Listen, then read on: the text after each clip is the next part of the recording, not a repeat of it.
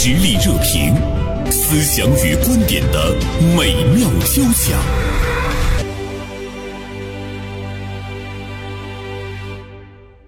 最近呢，有一件事情呢登上了热搜，那就是在深圳火车站五号站台有动车停靠，在站台上呢停着一辆 SUV，车辆还没有熄火。那么这样的一个景象呢，被用视频给拍下来了。那么这个视频发布之后呢，是引起了网络的热议。汽车都可以开到火车站站台上了吗？是因公还是因私？是怎么进来的？目前呢，呃。我们没有得到一个特别明确的答复，就是这辆车到底是谁的。当然，可能因公的这个可能性呢，已经不是很大了啊。那今天《大连晚报》名笔视线的执笔人高中华就这件事情写了一篇文章：私家车开上火车站台，网友小题大做了。哎，他打了一个问号。呃，所以今天呢，也要和中华来聊聊这件事情。呃，同时呢，我们也请到了大连理工大学人文部的齐永光教授做客我们的直播间，也想和齐教授共同来探讨一下。齐教授呢是研究这个传播学的哈，就在这件事情中，其实我们似乎没有看到一个非常呃通畅的信息的抵达传播，到底呢是被忽视了还是被利用了？呃，齐教授，中午好。主持人，中午好。中华，中午好啊。中午好。嗯，呃，中华讲这件事儿，我看你的题目是私家车开上火车站台，网友小题大做了，你打了一个问号。你的答案是什么呢？我觉得没有啊。其实，在法治社会，呃，一定需要这样锱铢必较的精神。嗯，就是要较真儿。我特别欣赏秋菊打官司。嗯，就是有一件事儿，如果大家觉得差不多就行了。这不符合社会进步的规律。其实，一个社会的进步一定是由较真儿精神组成的。嗯，嗯，就就这件事儿而言，我觉得它分两个层面。第一，就仅仅是这件事儿，说大可大，说小呢也可小，啊，它确实没有造成那么大的伤害。嗯，啊，但是我们要警惕的，如果我们所有人都不把这件事儿当成事儿的话，它就变成了一个大事儿。它就会让特权的意识逐渐的膨胀，逐渐的泛滥，就是我们每个人都深受所谓的特权之苦。这个是从这个角度上讲，我觉得网友不仅没有小题大做，嗯，还应该大做特做。嗯，那没有小题大做的话，到现在为止，我们似乎也没有看到这件事情的最真实的面目啊。所以也想问一下，呃，齐教授，就是当然也是。我相信你的答案也是没有小题大做，是吧？是的，是的。对，但这件事情，呃，齐教授对您来讲，您觉得它新鲜吗？呃，这个事情呢，从新闻本身来说呢，呃，不算新鲜。嗯，因为类似的新闻事件这些年层出不穷，然后跟高铁、跟火车站这种公务接待啊，或者是商业接待服务相关的，在今年的一月份，西安火车站就曾经。这个爆出过这样的新闻哦，啊，西安火车站它是通过这种呃委托出去进行商业外包来提高服务质量，这种方式收费，呃，提供私家车进出站台。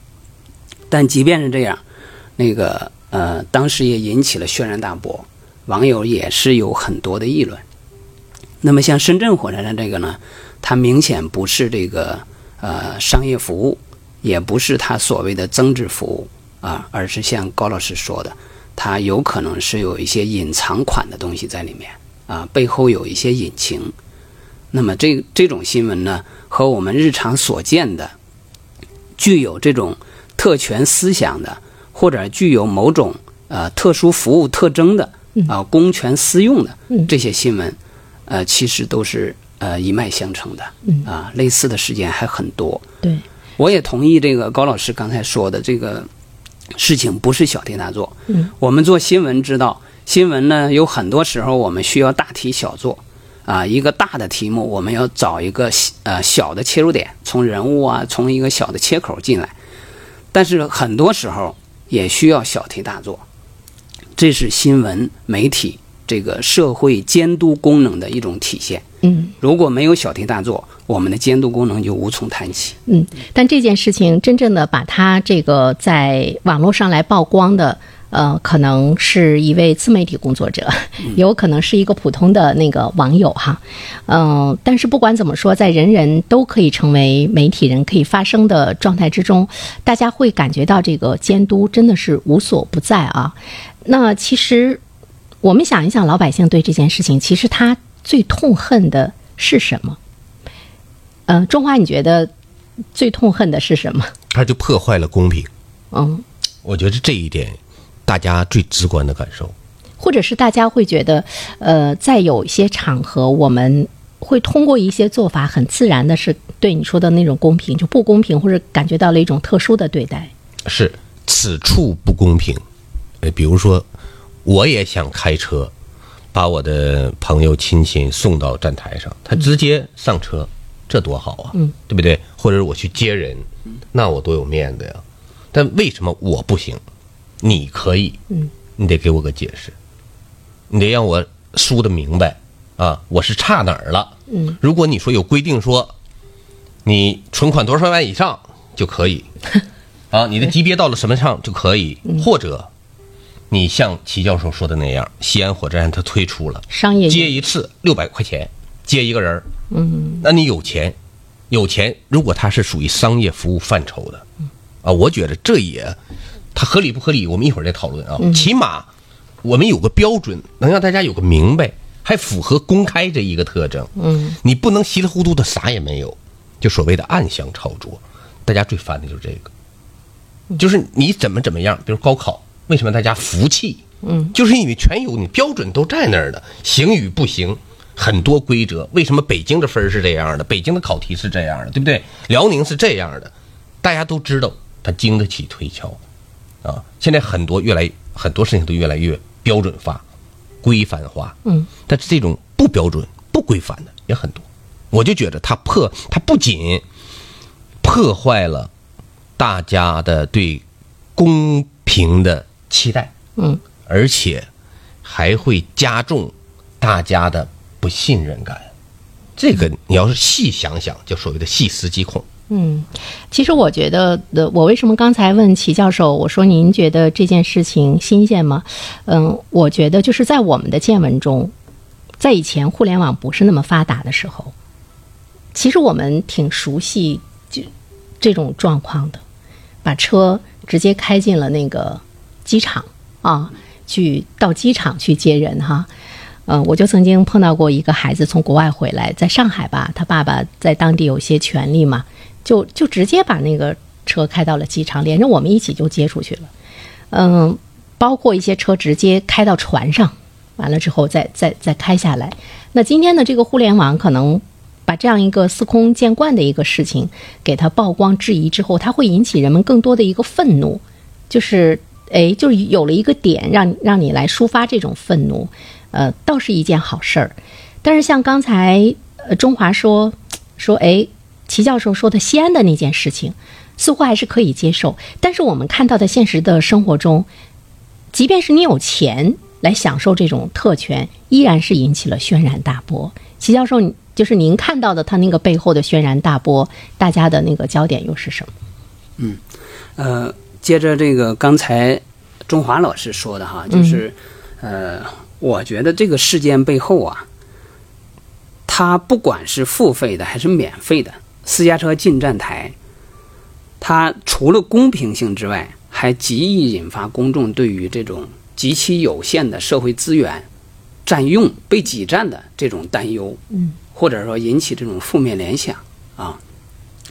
这个，因为我们呃这个铁路部门的特殊性质，它既有这个商业性质，同时它更重要的是有公益的属性。嗯啊，我们铁路这个改革在一九年改成这个铁路集团，它最重要的一个属性就是承担了国家公益运输服务这么一个职能。嗯，那么这种有限的公共资源应该是对公众的，而不应该对极少数人。嗯，哪怕你有钱也不可以嗯有钱也不应该这样啊。嗯呃，因为前提是你这个有钱跟西安的是不一样的，它是面向全社会公布的。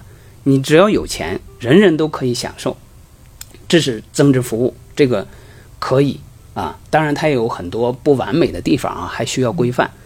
但是像深圳这种就不可以啊。那么另外一个方面呢，我觉得不管是哪种方式，它应该确保公众的这种秩序和安全，这是前提，是底线，是红线。那深圳这个事件呢，这个 SUV 停在站台上，我们通过视频可以看到，车的边上全是这个乘客，人来人往的。嗯，那我们设身处地想一下，假如说我们就在现场，这个车还没熄火，亮着灯，那我们会怎么怎么想？啊，如果他一不小心，我们在平地上停车，有很多时候这个这个停车过程中错把这个这个刹车当油门的都很多。对，那在这种公共站台上，一旦出现这种事情，谁负得起这种责任？而且人们的习惯使然的话，在那样的场所，您可能绝对不会想到说有车会进来，你也不会左右去去看一下，要躲避一下车。包括我们旁边的这个中山公园，就是我们有的时候在闲暇的时候，中午吃完饭闲暇的时候，我们会去走两圈儿。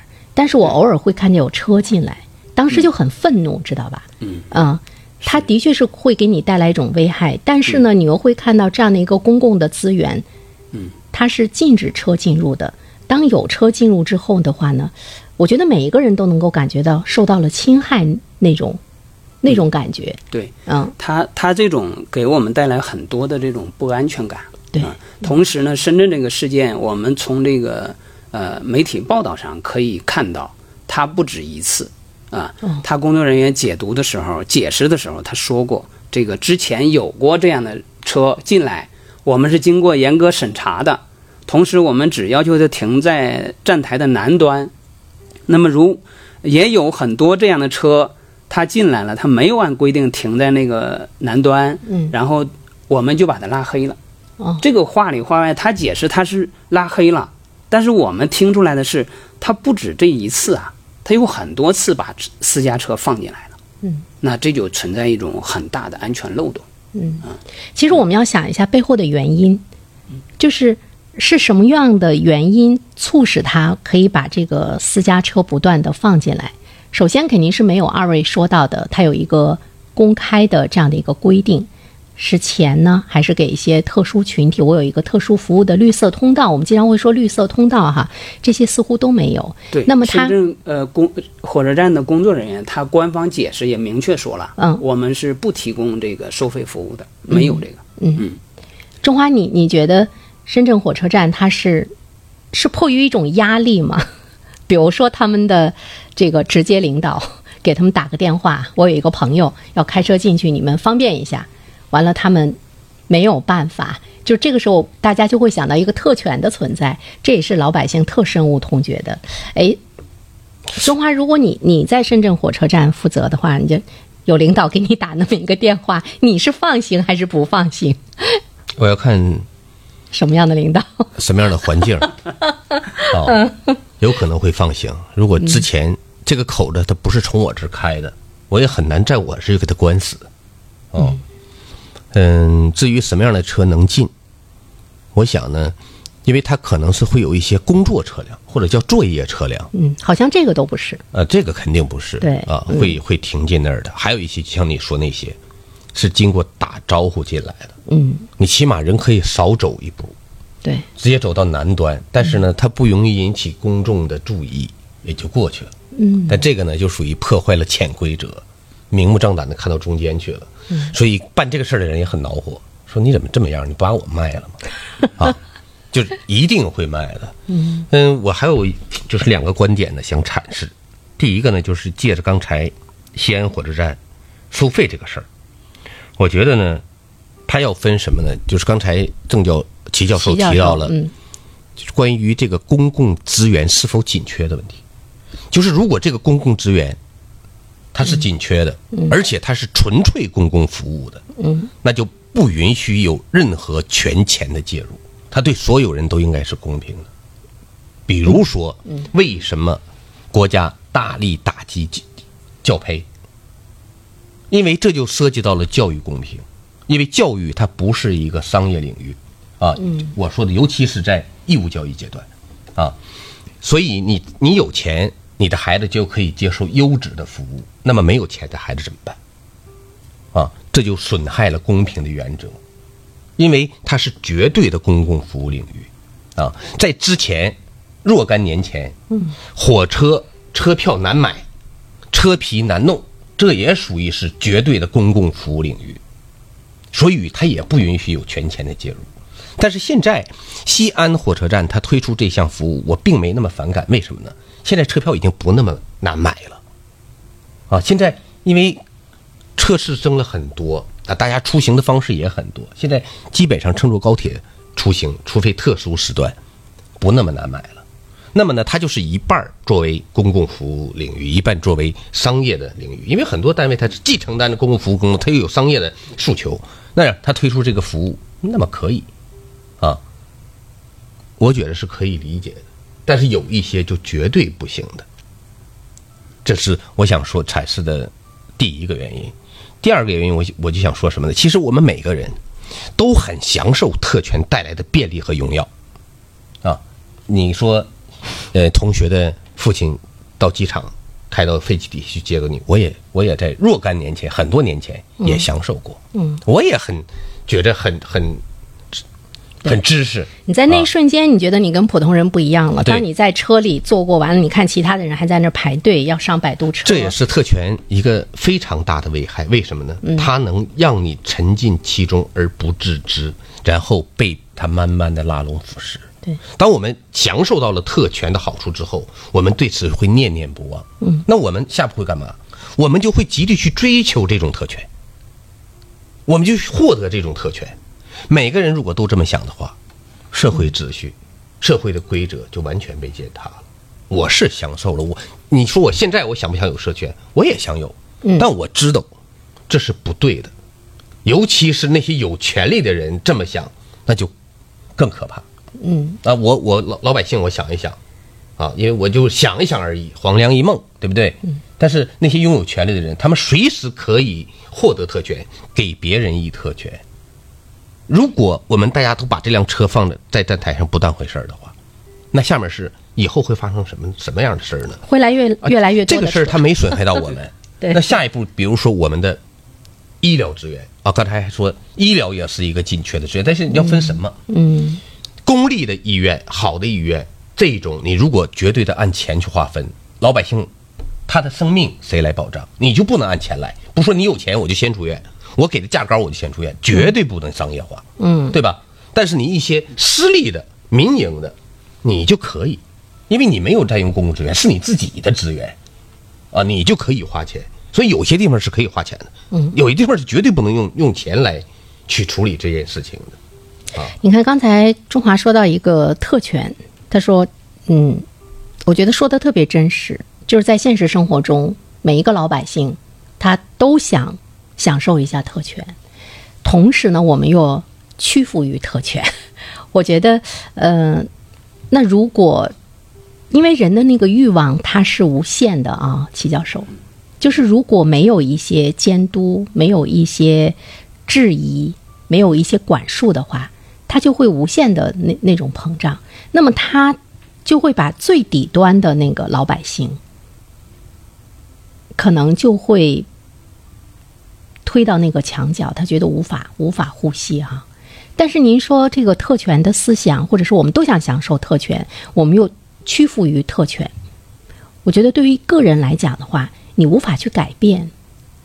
齐教授，您怎么看这个问题？比如说刚才我问中华说，如果你是深圳火车站的负责人，上门给你打个电话，你会不会这么干？那齐教授您呢？嗯啊，这个特权这个东西确实是这样。啊，它就像我们知道的一个奶嘴效应，嗯，就像我们如果说习惯了这种方式，我们觉得它很甜蜜、很坦然，那么将来这个就是一个呃，就是所有事情都可以突破的一个开端啊，它就会把我们的底线原则逐渐的消失殆尽啊，所以它危险就危险在这儿。那么对于特权这种。呃，事情我想啊，现在，呃，全社会一个是通过媒体的这种监督曝光，可能会让它的空间越来越小。另外一个呢，我们也知道，从这个十八大之后，我们呃党提出来从严治党，这方面的这个制度上的建设也在逐步完善。嗯，那么对于这种特权的思想，我们首先要通过这种呃宣传教育啊、让大家认识到它的危害，同时呢，尽可能的避免。那么第二个方面呢，就是很重要的一点，就是一定要从制度上把这个公权力它这个滥用关到笼子里面啊，要给它加以束缚，让它戴上镣铐啊，不能随意的这个去跳舞，这是啊非常关键的一点。我们设想，假如深圳火车站这个事情，呃，这个在深圳发生了，深圳还是特区，那么我们全国其他地方有没有呢？嗯虽然没被曝光，是不是潜在的也都有类似的这种情况？嗯，那么怎么去管理它？我们光解决了深圳的问题，其他的地方怎么解决？我想最根本的就是制度啊，有一套受这个制约的啊这种行之有效的制度，同时呢能够受到社会和媒体的这种公开的监督，这样的制度推行起来可能会比较有效的避免类似的这个事情再发生。嗯啊，但是我们会注意到，现实生活中总是愿望是非常的美好，但是有的时候呢，真实的现实，呃，似乎会让一些人看不到光亮。所以说，这个制度怎么样真的能够落实下来哈？我觉得这个也是挺关键的。呃，我们看一下这个微信平台哈，东方之珠发来微信，他说：“善良一点的想，也许呢这两次进站台都是接送身体不咋地，不能自己步行进出站的人，被接送的人，或者是也是蛮可怜的，要不然的话呢？”无法去想到它的合理性，这东方之珠的观点。另外呢，还有一二三四发来观点，他说：“呃，你们三个人谈论的这个话题，我不会评论。呃，我想起了我遇到的一件事儿，我又想起了那个呃迪哥的一段话。呃，他说：当今社会有权有钱走遍天下，有理，呃寸步难行。有些事情还真是这样的。呃，怎么样来？”呃，评价一下呢，这两位这个呃听众的这个观点。我们一段片花广告之后呢，我们继续来聊，好吧？